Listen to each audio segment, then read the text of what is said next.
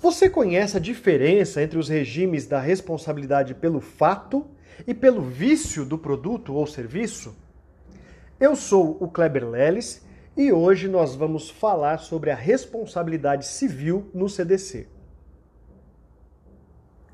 O Código de Defesa do Consumidor estabelece um duplo regime jurídico da responsabilidade civil dos fornecedores de produtos e serviços. O primeiro pelo fato e o segundo pelo vício do produto ou serviço. A responsabilidade pelo fato está disciplinada nos artigos 12, 13 e 14 do CDC e tem como pressuposto o chamado acidente de consumo, que é um dano à pessoa do consumidor atingindo a sua integridade física, moral ou patrimonial. Ela gera ao fornecedor o dever de indenizar, ou seja, de reparar os danos causados em virtude de um defeito do produto ou de falha de informação, em violação ao dever de segurança.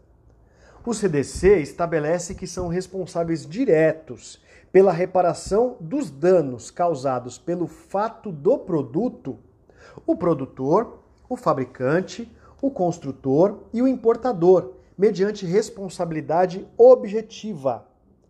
Essa responsabilidade também será solidária quando o dano tiver mais de um causador pertencente à cadeia de fornecimento do produto.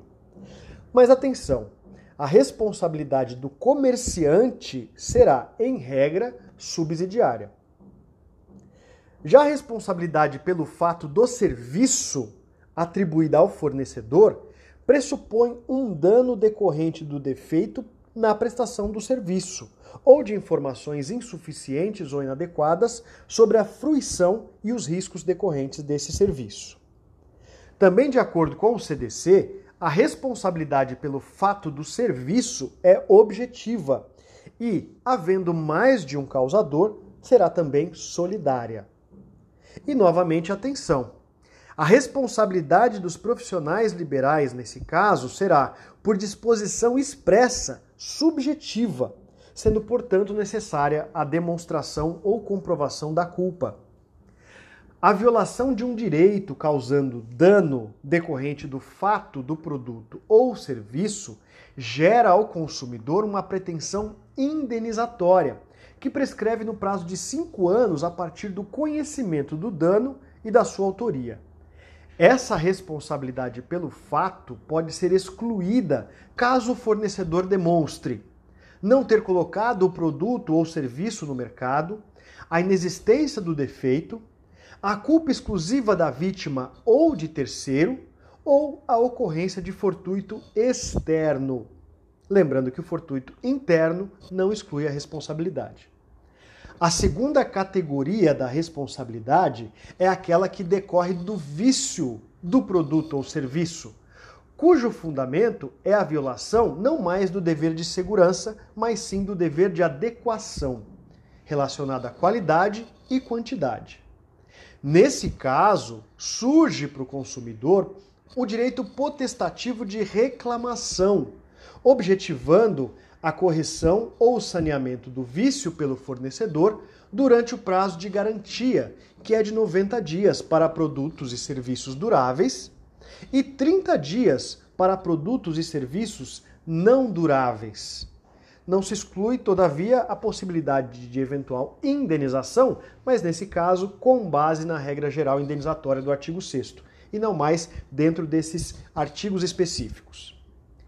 Esses prazos mencionados, de 90 dias para produtos e serviços duráveis e 30 dias para produtos e serviços não duráveis, devem ser somados à eventual garantia contratual. E o seu termo inicial, o termo inicial desses prazos, é, para vícios aparentes, a entrega do produto ou término do serviço, e para vícios ocultos, a partir da sua constatação.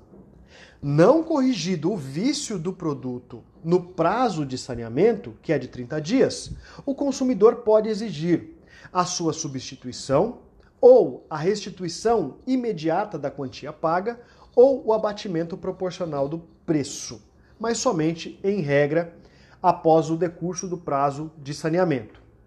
O prazo de saneamento é estipulado em benefício do fornecedor e não há necessidade de sua observância quando a correção do vício com substituição de peças puder gerar comprometimento da qualidade do produto, das suas características ou a desvalorização do bem.